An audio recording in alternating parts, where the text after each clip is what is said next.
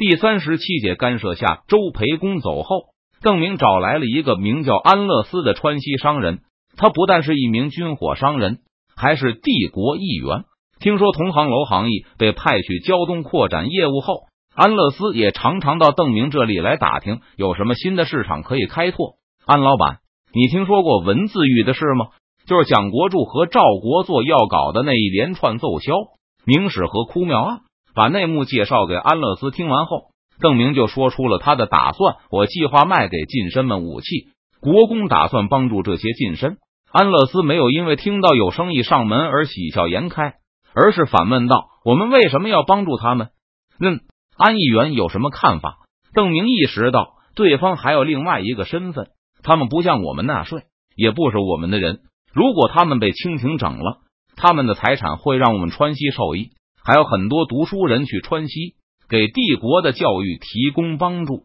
安议员侃侃而谈，正如巩玉预言的，作为一个帝国议员，安乐斯感觉无法拒绝这么一笔横财，真不是一个合格的军火商。邓明大笑起来，怎么才是一个合格的军火商？安乐斯是杨有才的府兵出身，属于四川最有势力的土著集团。一个合格的军火商应该能够把武器卖给祖国的敌人。邓明说出了他的看法。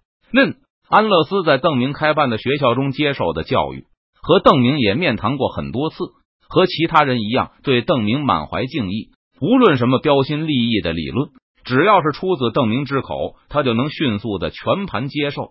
但这次经过片刻沉思后，安乐斯却果断的摇头拒绝。那我就不当一个合格的军火商好了。我不能把武器卖给帝国的敌人，不能让敌人用我的武器来攻击帝国。这些近身又不是帝国的敌人，而且安老板居然放着钱不赚吗？他们也许不是敌人吧？既然国公都说不是了，安乐斯又沉思了片刻。不过，如果这些大案发动，帝国不是会受益吗？能让帝国更强大。更从容的对付帝国的敌人。如果我因为贪财而让帝国受损，会被同秀才们戳脊梁骨啊！果然是一个完全不合格的军火商人。见安乐斯的资本家阶级性居然被爱国情绪压倒了，邓明在心里做出了评价。不知不觉中，川西有一种国家认同感在蔓延。在邓明之前遇到的官员和百姓中，民族认同感也是存在的。比如四川人可以在辽东为大明作战，并认为这是在保卫自己的民族，但这种认同感是相当淡漠的，远远无法同上下级的忠诚链相比。所以士兵跟着将领倒戈会心安理得，而如果没有被挂在一条忠诚链上，比如普通百姓对明清的胜负就显得相当无所谓，向清廷纳税以及与明军做生意毫无冲突感。而四川人现在开始有了国家意识，已经强烈到可以同忠诚链对抗的地步。一个川军的军官带领手下集体投奔清廷的难度剧增。不过，这种意识却非常狭隘，基本上就是四川那块地都是自己的人，哪怕是新移民都是自己人，但外面的就都不是，包括奎东、建昌也都不是，更像是祖国可利用的盟友。至于江南和山东人。那就更加不是自己人。要不是因为四川有大量移民来自外省，还有大量的外省媳妇，他们都能和清廷一样把这些地区视为四川的殖民地。给邓明的感觉就是，当国家的认同感和民族的认同感产生冲突时，前者已经占据了绝对上风。这和我让楼老板做的事情是一样的。邓明说道：“楼行义就高高兴兴的去推销武器了。”因为那对帝国是有好处的吧？你卖给近身武器也有好处，你的收益就是帝国的收益。邓明循循善诱，嗯，国公说的对。安乐斯这次接受了邓明的说法，不过他好像还有些抵触情绪。不过这些人和山东那些可怜的难民不同，安乐斯知道楼行义的具体任务。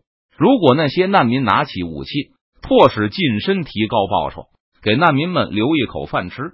那安乐斯会感到很高兴，甚至觉得自己是做了一件善事。不过，卖给东南近身武器，并不会给他带来相同的道德满足感，甚至认为这些近身有咎由自取的嫌疑。要他们当年纳税给崇祯天子，或许就不会天下动荡，让鞑子入关。让那么多百姓活活饿死了。你痛恨富人吗？邓明感到自己似乎察觉到安乐斯抵触心理的根源。我痛恨为富不仁的人。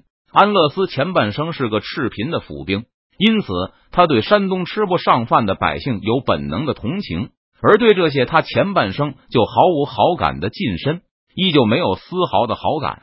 可你现在已经是个有钱人了。是啊，安乐斯感到有些糊涂了。不过很快他又反应过来，我挣钱后纳税给帝国了，支持我们的军队，支持书院教育孩子，也支持移民开荒。没错。邓明前世做过一个测试，他属于自由左派。作为一个左派，他认为富人应该对国家承担更多的义务。不过，他还是一个自由派，拥有财富不是罪行，不承担责任才是罪行。无论是清廷屠杀百姓，还是屠杀近身，我们都要伸出援手，而我们也不会因为近身有钱就给他们更多的帮助，比山东的难民更多。就像巩玉说的。邓明不会用纳税人的钱去保护对川西毫无贡献的人，除非有明显的益处。如果山东难民愿意反抗，我们会提供给他们武器。对这些近身也一样。如果他们证明自己是有反抗精神的人，我们会帮助他们获得反抗的能力。苏州吴县金先生，想必你们已经听到风声了。安乐斯拿着邓明的名帖，立刻得到了金圣叹的接见。你们哭庙的是。清廷打算重审，而既然他们要重审，你们就不会有好结果。金圣叹和几个参与此事的人都面色苍白。官府的动向对他们这些名流来说，并不是什么特别难察觉的秘密。早在安乐斯抵达前，他们就听说两江总督衙门要兴大狱，而这些士人唯一的自救办法，就是向官员和胥吏行贿，希望官员网开一面，让胥吏帮忙打探内情。你们不用再去胥吏那里花冤枉钱了。”安乐斯冷冷的说道。“虽然还没有开审，你们也还没有被收监，但你们的判决我早就知道。你们会被抄家，族人流放宁古塔。有人已经面如土色了。”金圣叹虽然脸色惨白，但并没有像同伴那样站立不稳，还请保国公为我们美言两句。既然邓明的人专程来访，金圣叹就存了指望。邓明日理万机。如果不打算干涉此事，想必也不会闲得无聊，派人来无限找他们。保国公已经为你们美言过了，所以你们可免一死。清廷的本意是把你们都杀了以儆效尤的，也让江安人看看飞一达子的官员会有什么样的下场。安乐斯发出一声刺耳的笑声，而且保国公也可以收买押送你们的兵丁，把你们和你们的家人带去四川。当然，如果你们不愿意去四川，非要去宁古塔。保国公也尊重你们的选择。见在场的人都说不出话来，安乐斯又提出了另外一个办法：你们也可以现在就走，收拾细软，逃去四川，这样福财还能保住。就是宅院。土地实在没办法了，求保国公救命。一个是人已经坚持不住了，我们上有老下有小，这万里颠簸，族里的老人幼儿生死未卜啊，草民愿意助饷。给保国公助想啊！保国公已经动身返回四川了。安乐斯打碎了这些世人的最后一丝幻想。蒋国柱保证把抄来的一半家产送给我们，换保国公不干涉。你们助想再多，比得上蒋国柱吗？就算一样多，保国公为何要自己费事冒风险呢？办砸了会招惹你们怨恨，还会毁了自己的名声。不是每个人都能像金圣叹那么震惊。有一个人已经大哭起来。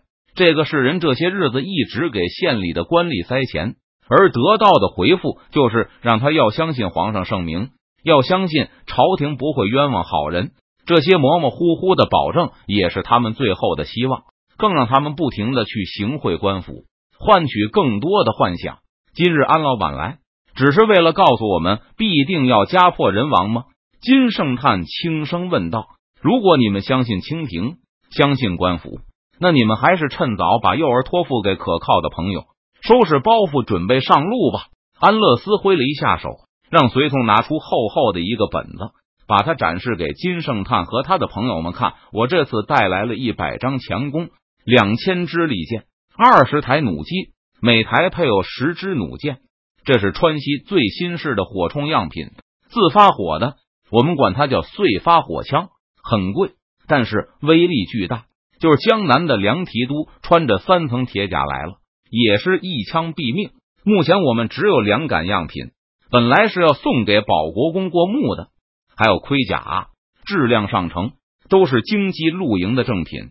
苏州府的兵我不敢说，面对无限的衙役时，穿上它杀个七进七出，保证没问题。如果你们付钱，我可以安排教官训练你们的装兵如何使用这些武器。安老板是要我们造反，一个是人已经牙齿打炸，咯咯声响彻满屋。没有，我不劝你们造反，我只是告诉你们一个办法，如何让你们效忠的官府愿意接纳你们，不欺负你们。安乐斯摇头道：“保国公希望你们能和官府保持团结。”在邓明看来，团结指的是双方都做出让步。如果一方步步紧逼，另一方无限退让，那不是团结。而是剥削和压榨。邓明记得一个人说过的话，而安乐斯就奉命把这句话带给金圣叹他们：以斗争求团结，则团结者存。